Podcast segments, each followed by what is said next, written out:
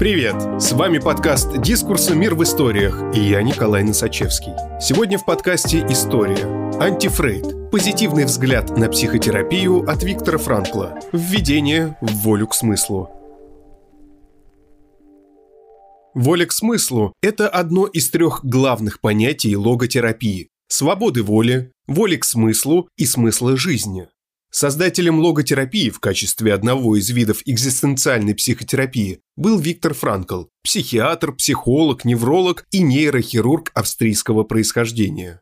В 2018 году издательство Alpina Nonfiction выпустило переиздание одного из главных трудов Виктора Франкла «Волю к смыслу». В книге, состоящей из его лекций, доходчиво и подробно объяснены два главных раздела логотерапии само основание ее существования и способы применения этой психотерапии на практике.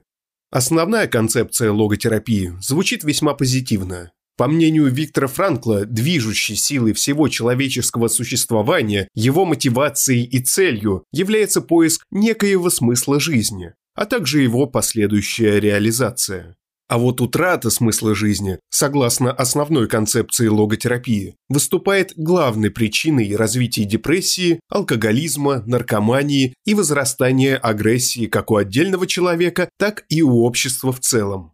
Хотя теорию Фрейда Франкл опровергнуть не пытался, он все-таки выступал за идею отсутствия смысла жизни в качестве основной причины агрессии, в противовес фрейдовской вере в подавление сексуальных инстинктов.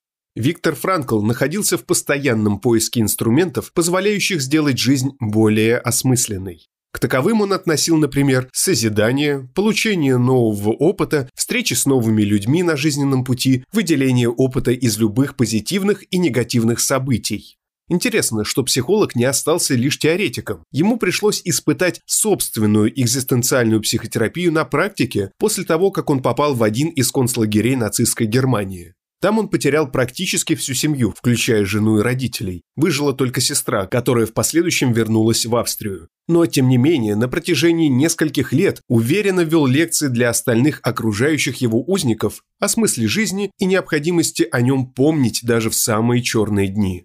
Два года Виктор Франкл находился в Терезиенштате, потом несколько дней в Аушвице. Затем в октябре 44-го его перевели в один из лагерей Дахау, где психолога ожидали полгода каторжной работы. За время своего пребывания в концлагерях Виктор Франкл создал службу психогигиены, работал в психотерапевтическом отделении и даже возглавлял неврологическую клинику. Вместе с несколькими соратниками он старался пресекать случаи самоубийства на территории лагеря, пытаясь вернуть своим пациентам надежду на благополучный исход и скорое освобождение.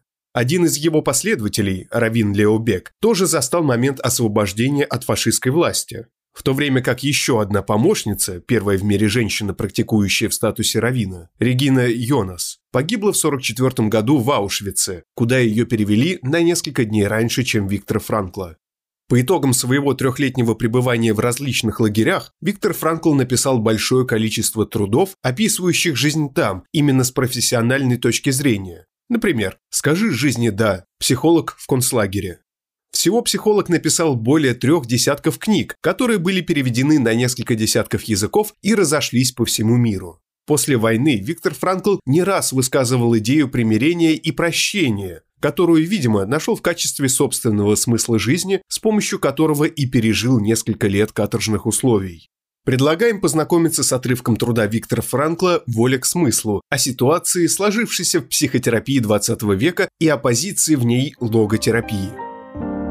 Ситуация психотерапии и позиция логотерапии – Нынешняя ситуация в психотерапии характеризуется подъемом экзистенциальной психиатрии. Фактически можно говорить о прививке экзистенциализма к психиатрии как о важнейшей современной тенденции. Но говоря об экзистенциализме, мы должны учитывать, что экзистенциализмов существует примерно столько же, сколько экзистенциалистов. Мало того, что каждый экзистенциалист формирует собственную версию этой философии, каждый, вдобавок, использует терминологию по-своему, не так, как другие.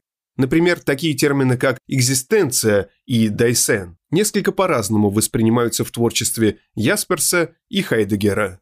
Тем не менее, у всех авторов в поле экзистенциальной психотерапии есть нечто общее, общий знаменатель. Это выражение, которое данные авторы столь часто употребляют и которым, увы, нередко злоупотребляют. Бытие в мире.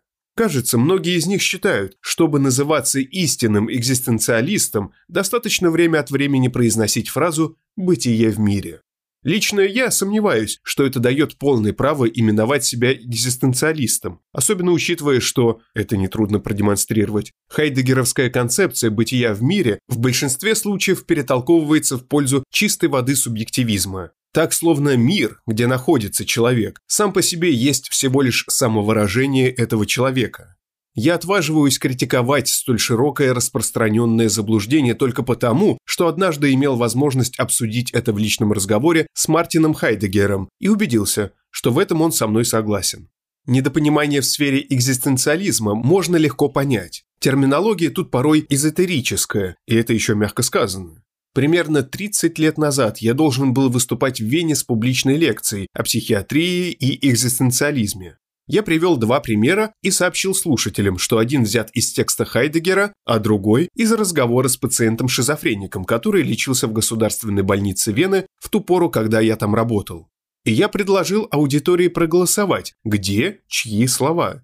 Хотите – верьте, хотите – нет. Подавляющее большинство приписало отрывок из Хайдегера больному шизофренией. И наоборот. Результаты этого эксперимента не должны, конечно, подводить нас к поспешным выводам. Ни в коем случае эта путаница не умаляет величие Хайдегера, и для нас он остается такой же безусловной величиной, как и для многих специалистов. Скорее всего, этот результат указывает, как мало повседневный язык готов выражать неведомые доселе чувства и мысли, будь то революционные идеи великого философа или странные ощущения больного шизофренией. Общее для всех – кризис средств выражения. И я в другом месте уже доказывал, что нечто похожее происходит и с современным художником. Что касается метода, который я назвал логотерапией и о котором идет речь в этой книге, большинство авторов согласны отнести его в рубрику экзистенциальной психологии. Еще в 30-е годы я придумал выражение «экзистенциальный анализ» как альтернативное для термина логотерапия, созданного мной в 20-е. Позднее, когда американские специалисты начали публиковать работы в сфере логотерапии, они использовали выражение existential analysis, переведя existence на английский. К сожалению, другие авторы поступили точно так же со словом analysis. Этот термин в 40-е годы великий швейцарский психиатр Людвиг Бенсвангер предпочел для обозначения собственного учения. С этого момента английское выражение existential analysis стало не слишком-то однозначным. Чтобы не усиливать путаницу, порожденную таким состоянием дел, я все более избегал использовать в работах на английском языке выражение «экзистенциальный анализ». Зачастую я использовал термин «логотерапия» даже в контексте, где, строго говоря, не было речи о терапии как таковой. Например, то, что я называю медицинским служением, представляет собой важный аспект в практике логотерапии, но показано это служение именно в ситуации, когда собственная терапия уже невозможна, поскольку пациент болен неизлечимо. Да, логотерапия и тут остается лечением в самом широком смысле слова. Мы лечим позицию пациента по отношению к неизбежной судьбе. Логотерапию не только помещали в категорию экзистенциальной психиатрии, но также внутри этой категории прославляли как единственную школу, сумевшую развить то, что можно по праву именовать техникой. Однако из этого не следует, что мы, логотерапевты, преувеличиваем значение техники. Давным-давно стало ясно, что в терапии важнее всего не техника, а человеческие отношения между врачом и пациентом, личная и экзистенциальная встреча. Чисто технологический подход к психотерапии может помешать терапевтическому эффекту. Некоторое время назад меня пригласили прочесть в американском университете лекцию перед группой психиатров, работавших с людьми, которых пришлось эвакуировать во время урагана. Я не только принял приглашение, но и назвал эту лекцию «Техника и динамика выживания», что вполне устраивало спонсоров. Но в самом начале выступления я честно предупредил всех, что до тех пор, пока мы будем формулировать свою задачу лишь в понятии техники и динамики, мы будем упускать из вида главное – сердца тех, кому попытаемся предложить первую психиатрическую помощь. Подступаясь к людям исключительно технически, мы уже пытаемся ими манипулировать, а подступаясь к людям исключительно динамически, мы их объективируем, превращая в вещи. И эти люди, разумеется, сразу же замечают и чувствуют манипуляторство в наших приемах и нашу тенденцию объективировать. Я бы сказал, объективация сделалась первородным грехом психотерапии. Не вечность человека, а его невечность. Вот первый урок экзистенциализма. Когда в рамках другого лекционного тура меня попросили выступить с обращением к заключенным тюрьмы Сан-Квентин, после этого выступления меня заверили. Узники впервые почувствовали, что их кто-то понимает. Ничего особенного я при этом не делал, просто воспринимал их как людей, а не воображал, будто имею дело с механизмами, которые надо исправить. Я воспринимал их так, как они сами изначально себя воспринимали, то есть как свободных и ответственных людей. Я не предлагал задешево отделаться от чувства вины, объяснив себя жертвой биологического, психологического или социологического обусловливания. Я также не считал их беспомощными пешками на поле боя между «оно», «я» и «сверх-я». Не обеспечивал им алиби, не отнимал у них вину, не находил для нее удобных объяснений. Я относился к этим людям как к равным. Они услышали от меня, что сделаться виновным – прерогатива человека и ответственность человека – преодолеть вину. Что я подразумевал, обращаясь таким образом к узникам Сан-Квентина, если не феноменологию в чистейшем смысле слова? Феноменология – попытка объяснить, как человек понимает самого себя, как он истолковывает свое существование без заведомых способов интерпретации, приуготовленных психодинамическими и социоэкономическими гипотезами. Принимая феноменологическую методику, логотерапия, как определил Пол Полок, пытается сформулировать в научных терминах непредвзятое представление человека о себе. Позвольте мне вернуться к противопоставлению техники и личной встречи. Психотерапия больше, чем просто техника, потому что она – искусство, и она превосходит чистую науку, потому что она мудрость. Но даже мудрость еще не все. В концлагере я помню женщину, которая покончила с собой. Среди ее пожитков нашелся обрывок бумаги с записью «Сильнее судьбы – отвага, которая ее переносит». Вопреки этому девизу, женщина свела счеты с жизнью. Мудрость сама по себе недостаточна, без личного отношения. Недавно мне в три часа ночи позвонила дама, сообщавшая, что намерена совершить самоубийство, однако ей любопытно знать мое мнение по этому поводу. Я привел все доводы в пользу жизни и против такого решения. Я проговорил с ней полчаса, и в итоге женщина пообещала не отнимать у себя жизнь, а обратиться в больницу. Но когда она пришла ко мне на прием, выяснилось, что все мои аргументы нисколько ее не тронули. Единственной причиной, по которой моя собеседница отложила самоубийство, был тот факт, что я не обозлился, когда меня разбудили посреди ночи, а терпеливо ее выслушал, полчаса проговорив с ней. «Мир, где такое возможно, стоит того, чтобы в нем жить», – решила она. В психотерапии, главным образом, это заслуга покойного Людвига Бенсвангера, что человек вновь восстановлен и утвержден в своем человеческом качестве. Все чаще отношения «я» и «ты» рассматриваются как суть дела. И все же нужно добавить еще одно измерение. Встреча «я» и «ты» не может быть всей истиной, исчерпывающим сюжетом. По сути, самотрансцендентное качество человеческого существования превращает человека в существо, тянущееся за пределы себя. Соответственно, если Мартин Бубер вместе с Фердинандом Эбнером понимает человеческое существование главным образом как диалог «я» и «ты», мы вынуждены признать такой диалог несостоятельным до тех пор, пока «я» и «ты» не выйдут за пределы себя к смыслу, которое лежит вовне. В той мере, в какой психотерапия не ограничена психологическими моделированием и технологиями, основана на личной встрече, подразумевается встреча не двух монад, а двух человеческих существ, хотя бы одно из которых обращено к другому с логосом, то есть со смыслом бытия. Делая упор на встрече «я» и «ты», Десейн-анализ вынуждает партнеров в такой встрече подлинно прислушиваться друг к другу и тем самым освобождает их от онтологической глухоты.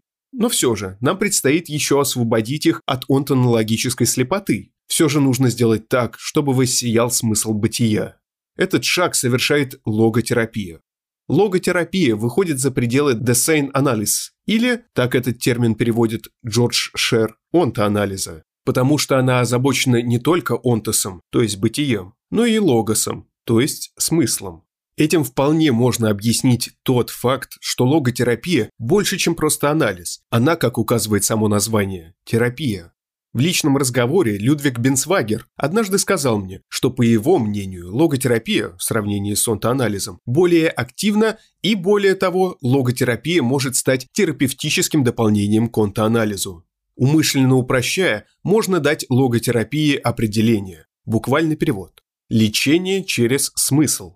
Разумеется, надо помнить, что логотерапия вовсе не панацея, она показана в одних случаях и противопоказана в других. Во второй части книги, разбираясь с применением логотерапии, мы покажем, насколько она уместна прежде всего при неврозе. И тут проступает еще одно отличие логотерапии от онтоанализа. Если максимально сжато определить вклад Бенсвагера в психиатрию, то это более точное понимание психоза, конкретно особого и специфического способа психотического бытия в мире.